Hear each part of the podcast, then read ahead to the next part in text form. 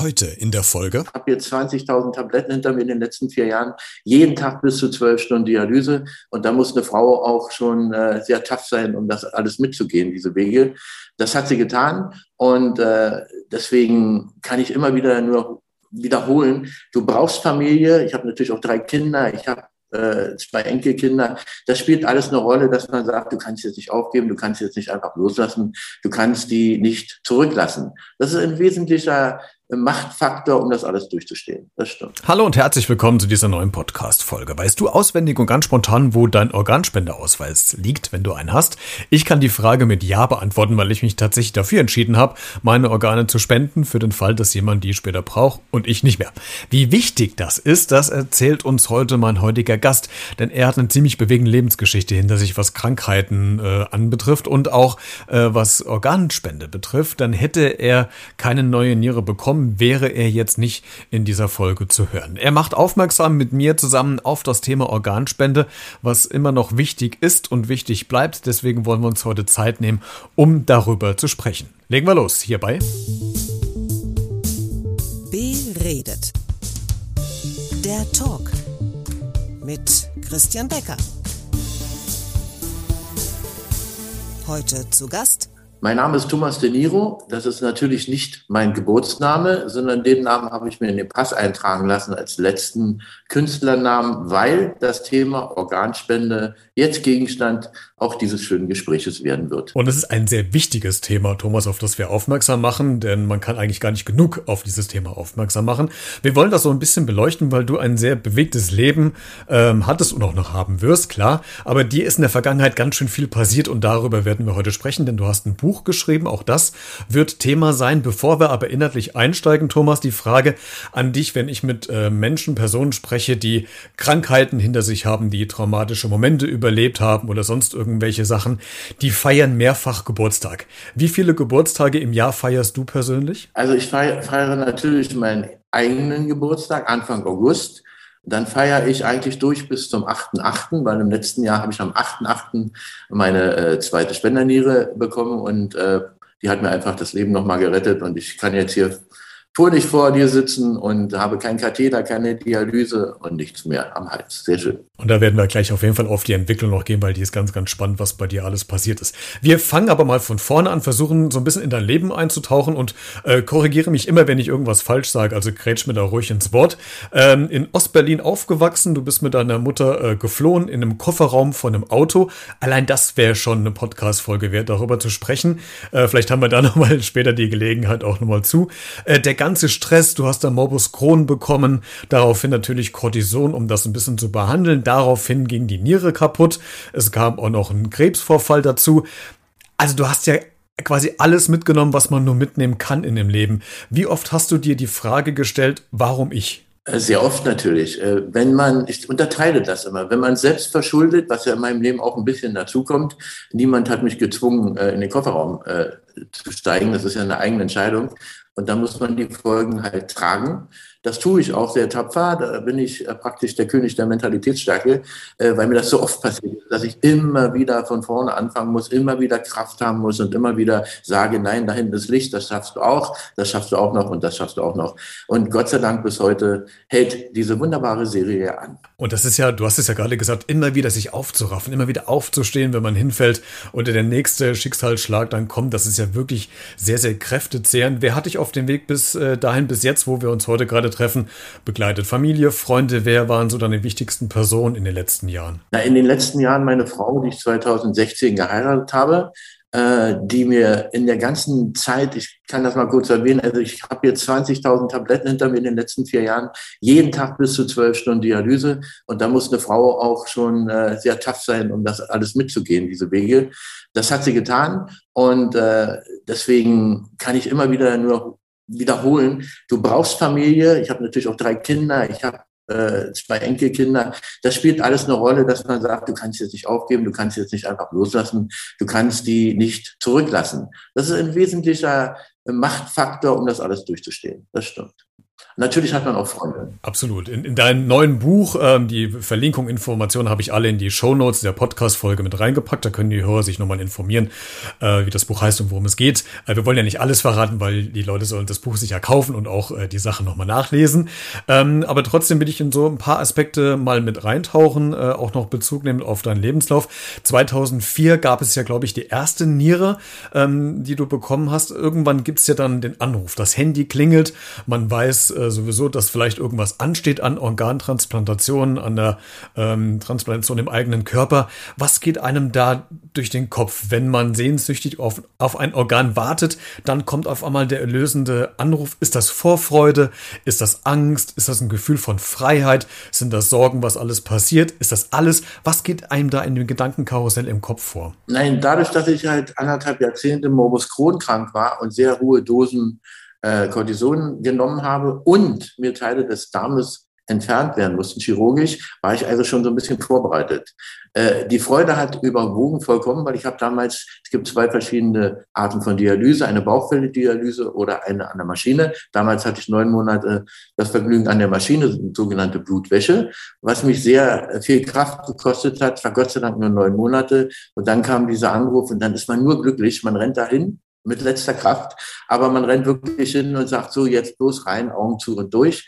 Und der äh, behandelnde Anästhesist hat mich auch gefragt, wie, wie fühlst du dich? Hast du Angst? Geht's dir gut? Und ich habe gesagt, nein, ich fühle mich wie Mickey Mouse. Das war so völlig, völlig sinnfreier Satz, aber man man sagt irgendwas. Du hast es eben gerade schon gesagt, diese äh, zwei verschiedenen Dialysearten. Ich habe äh, natürlich im Vorfeld auch ein bisschen recherchiert, mir ein paar Beiträge von dir angeschaut und ich hatte bis dato tatsächlich noch nie was von der Bauchfelldialyse gehört. Ich kenne das andere, dass man ins Krankenhaus oder in irgendeine äh, Institution fährt, wo man dann quasi an dem Gerät hängt, wo das Blut gewaschen wird. Die Bauchfellanalyse, wenn ich es richtig verstanden habe, funktioniert aber auch von zu Hause aus. Das heißt, du bist äh, selbst dann zu Hause und, und, und machst das. Du hast so ein kleines Röhrchen in der, in der, in der Nähe der Bauchdecke und wie, wie funktionierte das? Was, was war das für eine, für eine Art Arbeit? Man bekommt in der Tat einen Katheter, der fest im Körper bleibt, äh, eingepflanzt, damit äh, Flüssigkeit in die Bauchhöhle gefüllt werden kann. Äh, und dann, äh, es kommt auf die Zeit an, wie gesagt, zum Schluss hatte ich noch eine Maschine nachts am Bett und habe acht Stunden, zwölf Liter durch meinen Bauch spülen lassen. Äh, das reinigt dann äh, praktisch, übernimmt die Bauchfell- das Bauchfell, was die Organe umschließt, übernimmt die Filterfunktion der Niere natürlich nicht so gut wie die Nieren, aber man kann überleben. Also, also kommt auf den Zustand an, wie weit man schon kaputt ist, wie weit das alles geht. Es war sehr, sehr knapp. Aber der Vorteil ist, wie du schon gesagt hast, man kann das zu Hause selber machen. Ich habe da so einen kleinen Lehrgang gemacht und habe dann angefangen, es als alleine äh, autark zu tun. Mhm, du hast eben gesagt, am, am 8.8., um noch ein bisschen weiter in deinen Lebenslauf zu gehen, am 8.8. letzten Jahres, ist ja noch gar nicht so lange her, äh, gab es dann die zweite Nierentransplantation. Das hatte dann äh, zur positiven Folge, dass du keine Dialyse mehr brauchtest. Äh, die Medikamentenanzahl wurde reduziert, merklich reduziert. Äh, es funktioniert alles besser. Du bist äh, quasi freier in Anführungszeichen, wenn ich das mal so nennen kann. Wie geht man jetzt äh, mit dem Leben anders um als als vorher? Bist du, weil das hört man wieder von, von Personen, die eine, eine Krankheit gestanden haben, man genießt bewusster, man genießt jeden Moment. Ist das bei dir auch so, dass du jetzt anders lebst als dann noch vor zwei, drei Jahren, weil du weißt, dass es gar nicht selbstverständlich ist, das, was du jetzt quasi kannst? Äh, nein, dazu war es zu oft, muss ich ehrlich sagen. Also dieses Aufrichten, Krankheit ausstehen, durchstehen und dann äh, ist plötzlich alles etwas besser oder deutlich besser im Moment. Also man hat kein Katheter mehr, man kann sich, wie du gesagt hast, frei bewegen. Äh, ich kann äh, machen und tun lassen, was ich will, aber die Tabletten bleiben ein Leben lang. Also das reduziert sich kaum. Im Moment nehme ich 17 am Tag, das ist auch kaum Unterschied, äh, weil der Blutdruck reguliert werden muss, die Niere nicht abgestoßen werden darf und, und, und, nimmt man einen Haufen Zeug. aber es ist halt eine Notwendigkeit, die man akzeptiert. Es ist natürlich ein ganz, ganz anderes freieres Leben. Du musst dir vorstellen, du stehst morgens auf, hast acht Stunden an der Maschine gehangen, äh, dann gehst du duschen, isst eine Kleinigkeit und hängst dich nochmal manuell an so einen weiteren Beutel und hast nochmal vier Stunden Dialyse und dann ist der Tag eigentlich rum. Dann hat man damit zu tun, dass man noch einigermaßen äh, äh das ist natürlich jetzt ganz, ganz anders. Ich habe jetzt 24 Stunden Zeit, äh, mich um Familie, Arbeit, Job, Musik und Frauen zu kümmern. Also ich sage Frau, nicht Frauen. das ist, ist klar geworden. ähm, man, man, kennt das ja, wenn es um äh, Spenden geht, egal jetzt ob Organe oder gerade bei Leute, die äh, bei Leukämie auch äh, quasi Spenden brauchen, dass man, ähm, wenn man diese Krankheit überstanden hat, der Drang ja doch da ist, so mal nachzuvollziehen, wem man das eigentlich zu verdanken hat. Und jetzt hilf mir vielleicht in der Aufklärung, weil ich es einfach nicht weiß. Geht das bei Organen auch? Könnt, könntest du dir quasi Informationen äh, holen, wer oder wessen Niere du bekommen hast, oder ist das bei Organen völlig ausgeschlossen? Völlig ausgeschlossen. In Spanien, und dafür werbe ich ja auch für Deutschland, gibt die sogenannte Widerspruchsregelung. Das heißt, jeder, der geboren wird, ist erstmal Organspender. Außer im Laufe seines Lebens widerspricht er und es gibt so eine Zusatzversicherung hinten raus, dass Verwandte immer noch entscheiden, auch wenn man selber das wollte, aus irgendwelchen Gründen sagen nein. Das heißt, man hat eine doppelte Versicherung. Und mir geht es darum, was Herr Spahn ja schon mal begonnen hat und durch die Pandemie ein bisschen untergegangen ist, dass in Deutschland diese Regelung eingeführt wird, weil es sofort viel mehr Spender gibt. Aber ich bin kein, äh, bin niemand missionieren oder überreden, sondern nur darauf hinweisen, dass jeder Mensch einmal im Leben sich diese Frage stellen muss, damit er ablehnen kann oder zustimmt. Und wenn er zustimmt, ich glaube, es gibt sehr, sehr viele Leute, die das gerne machen würden, aber durch Mangel in ihrem Umfeld gar nicht wissen, äh, was gibt es da, warum, äh, also überhaupt keine Ahnung haben. Und dann ist es ja einfach zu sagen, interessiert mich nicht. Wenn es aber, das ist meine Erfahrung, irgendjemand trifft, den man kennt, ist das Thema sofort da. Man fragt sich, würde ich spenden, äh, wann würde ich spenden, würde ich Leben spenden und, und, und. Es gibt ja viele, viele Facetten. Und mein Anliegen, und deswegen habe ich das Buch auch geschrieben, um das klarzustellen, ich hatte keine Lust, eigentlich diese ganzen Krankheiten nochmal durchzuleben, indem ich sie aufschreibe. Aber es war mir dann doch wichtiger, genau das, was ich eben geschildert habe, äh, ein bisschen äh, helfend erreichen zu können, dass Menschen einfach einmal entscheiden müssen, nachdem sie gut nachgedacht haben, wie lange auch immer sie brauchen, äh, das ist nichts für mich oder ja. Dann würde sich die Wartezeit von Leuten, die, deren Leben daran hängt, deutlich auch in Deutschland verkürzen. Das ist in Deutschland, glaube ich, dauert dreimal so lange wie in Spanien oder Österreich, wo die Regelung gilt. Ich habe hier gewartet, also äh, man wartet im Durchschnitt ein bis zwei Jahre. Das ist in Deutschland, äh, wäre für jeden, der da lauert, ein Traum. Ja, das ist auch ich. Und die, Entschuldigung, die Überlebenschance wird natürlich größer für jeden. Absolut, da kommt es auf jedes Jahr, auf jeden Monat ja meistens auch drauf an. Und das hat mich auch gewundert in der äh, Vorabrecherche, dass im Schnitt ein Jahr Wartezeit es nur in Spanien gibt, auf Mallorca gibt, bis man ein, ein Spendeorgan bekommt. Das ist ja, da können wir in Deutschland ja tatsächlich nur von träumen.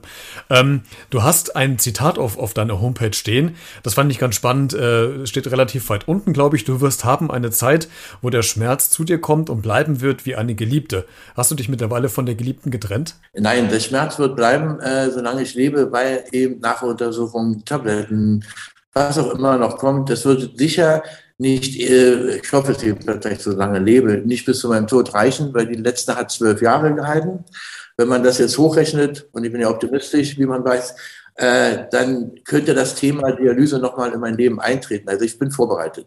Aber ich genieße jede, wie du schon gesagt hast, jede einzelne Minute meines jetzigen Daseins ohne Dialyse, natürlich. Du hast in deinem Buch nur eine kleine Operation, heißt das, ähm, eine kleine Geschichte aufgeschrieben, da geht es um Palmblätter und diese Geschichte finde ich total interessant. Kannst du uns ganz kurz erzählen, was Palmblätter äh, quasi mit dem Titel auch des Buches zu tun haben? Also ich mache es jedenfalls bei jedem Buch so, dann lasse ich den Titel offen, weil während des Schreibens kommt dir die Idee, was ist die eigentliche gute Aussage, damit man Leute interessiert. Und ich war äh, 2000 in Indien, weil ich das gehört hatte, dass es da eine Palmblatt-Bibliothek geben soll von jedem Menschen, der lebt. Die glauben ja da an Reinkarnation. Das heißt, du hast mehrere Leben und gehen davon aus, dass jemand, der interessiert ist und die Möglichkeiten hat, auch bei denen man landet und lässt sich das vorlesen. Das hat mich sehr interessiert, weil meine Mutter war Kartenlegerin, außer dass sie Malerin war. Also ich bin da so ein bisschen esoterisch äh, sehr stark interessiert und wollte eigentlich dahin, um es auszuschließen. Das war auch sehr interessant. Ich will da nicht zu sehr ins Detail gehen, bis auf eine Sache. Am Ende der ganzen Sitzung, da ich ja Morbus Crohn krank war, damals noch, äh, habe ich äh, gefragt, wird noch mal irgendeine Krankheit äh, mir zu schaffen machen in meinem Leben? Und dann sagte der, only one little operation. So, und dann sitzt du da und fährst da ab und denkst, okay, klingt ja cool. Und dann kommt vier Jahre lang äh, dieser, dieses Horror-Ding mit Hautkrebs, mit Entfernung. Ich habe über 20 Narben an meinem Körper. Meine Frau sagt immer, äh, mein Mann wird nur von Narben zusammengehalten, sonst würde er sich auflösen in Luft. Äh, das, das, war, das war dann auch der Titel des Buches, äh, um einmal ein bisschen zu provozieren. Das mache ich auch mit dem Namen sowieso, mit Thomas De Niro. Es ist ja die Niere gemeint und nicht der Kollege äh, in Amerika, den ich sehr verehre. Aber es war natürlich hilfreich, weil die Frage sehr oft kommt, wie, wie kannst du dich denn so nennen? Und dann kann ich antworten und kann zurückfallen auf mein Thema. Deswegen äh, ist das das eine. Und das andere ist halt äh, der Buchtitel, den ich für sehr gelungen halte, weil wenn man so ein Erlebnis hat und daran, sagen wir mal, zur Hälfte glaubt, und dann äh, hast du so eine vier Jahre, dann äh, ist es einfach schon, ich bin ja sehr großer Freund des schwarzen Humors, da ist es schon lustig irgendwie, trotz aller Tragik. Absolut, aber das ist ja, also wenn man da jetzt äh, wieder abreißt und man hat diese Informationen bekommen, just one little operation und irgendwann trifft es dann tatsächlich ein. Äh, man, jetzt bist du, hast du eben gesagt, du bist schon sowieso esoterisch ein bisschen veranlagst und, und äh, bist, hat sich da eingearbeitet und äh, weiß damit umzugehen. Aber ist es trotzdem dann nicht nochmal rückblickend so ein, so ein, ich weiß nicht, Schock ist vielleicht völlig übertrieben für das Wort, aber wo man sagt, es hätte ich echt nicht gedacht, dass das tatsächlich wirklich eintritt, dass es wirklich so ist. Naja, es sind, äh, war 2000 in Indien, 2004, wie gesagt, begann die Dialyse. Dann denkt man natürlich daran. Ich darf das kurz sagen, ich schilder das auch im Buch. Äh, es war ja so, dass du, du hast ja keine Nierenschmerzen, wenn die Filterfunktion eingeht. Du hast keine Nierenbeckenentzündung, also merkst es nicht. Und mein Blutdruck war über Monate so hoch, dass ich kaum stehen konnte, habe mir gelegen und habe dann untersuchen lassen und irgendeiner hat gesagt, du, lass doch mal die Nieren äh, checken. Und da war der Wert schon so unterirdisch schlecht, also die haben gar nicht mehr gefiltert, äh, dass am gleichen Tag man mir einen Katheter in die Brust genagelt hat und ich gleich an die Maschine musste. Äh, das, das ist natürlich in dem Moment denkst du an so einen, so einen Menschen und sagst, das war ja alles sehr spannend, aber mit dem Schlussakkord hat er ein bisschen daneben gehauen. Und dann kommt das andere noch alles. Ja, also da braucht man schon, ich will das Wort nicht sagen, man braucht, was Herr Kahn schon mal gesagt hat über Fußballer, das braucht man dann doch als Mann sehr, sehr. Okay. Sehr große. Du, du, du, meinst die dicken Eier. Richtig. Genau. äh, Thomas, wenn du jetzt heute, ich weiß gar nicht, äh, bist du jetzt gerade auf Mallorca oder bist du schon in Deutschland? Ich weiß es gerade nicht mehr. Nein, nein, ich lebe ja hier seit 20 Jahren fest auf Mallorca. Genau. Ich, ich, ich weiß nur, ich wollte nur fragen, weil ich mit deiner Frau gesprochen hatte, geschrieben hatte, da stand ich fest, ob du vielleicht auch sogar in der Zeit der Veröffentlichung in Deutschland bist. Ähm, deswegen die Frage, wenn du jetzt in Mallorca noch bist in Spanien und fährst wie, ähm, vielleicht an den Krankenhäusern vorbei, mit welchem Gefühl fährt man jetzt an so einem Krankenhaus vorbei? Ich habe ja Nachuntersuchungen. Ich bin da jeden Monat. Also das ist jetzt äh, äh, praktisch zweites Zuhause. Da muss man ja immer wieder hin. Und in der Tat fahre ich jetzt zu einer Fernsehsendung äh, am 14. Juli, äh, um auch das äh, Buch zu besprechen und das Thema. Äh, und dann bleibe ich ein paar Tage. Das heißt, ich habe jetzt auch die Möglichkeit, wieder zu pendeln und zu reisen. Ich bin zweimal geimpft, also spricht nichts dagegen.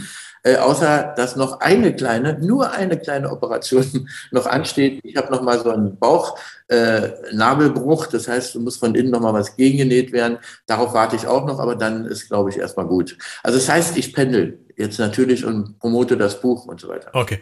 Hast, darfst du denn eigentlich jetzt selbst noch Organspender sein? Ja. Mit einer Spenderniere? Das geht. Ja, ich glaube nicht, dass sie die Niere nehmen werden, weil meine Klar.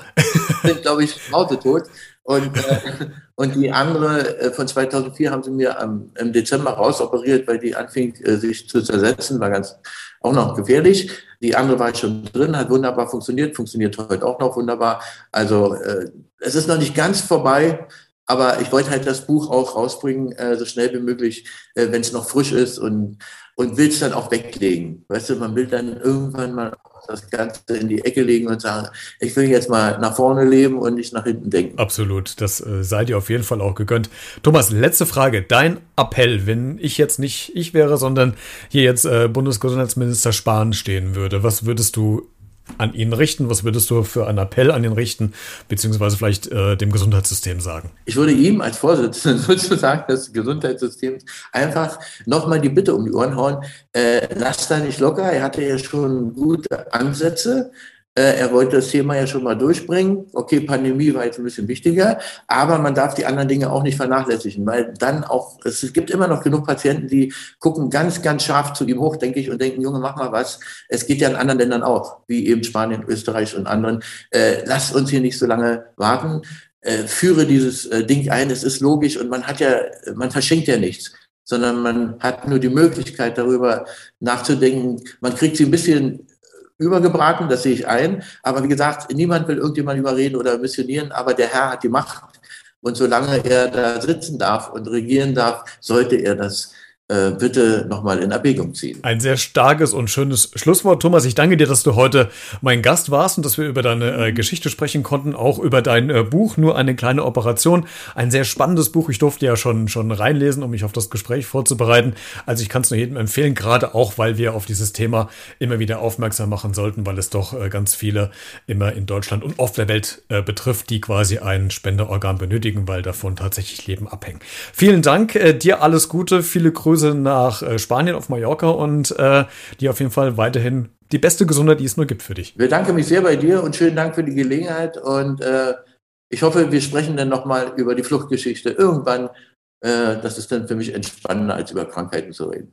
Ja, das machen wir auf jeden Fall. Eine, eine mega spannende Geschichte. Da machen wir nochmal eine Folge draus. Thomas, ich danke dir.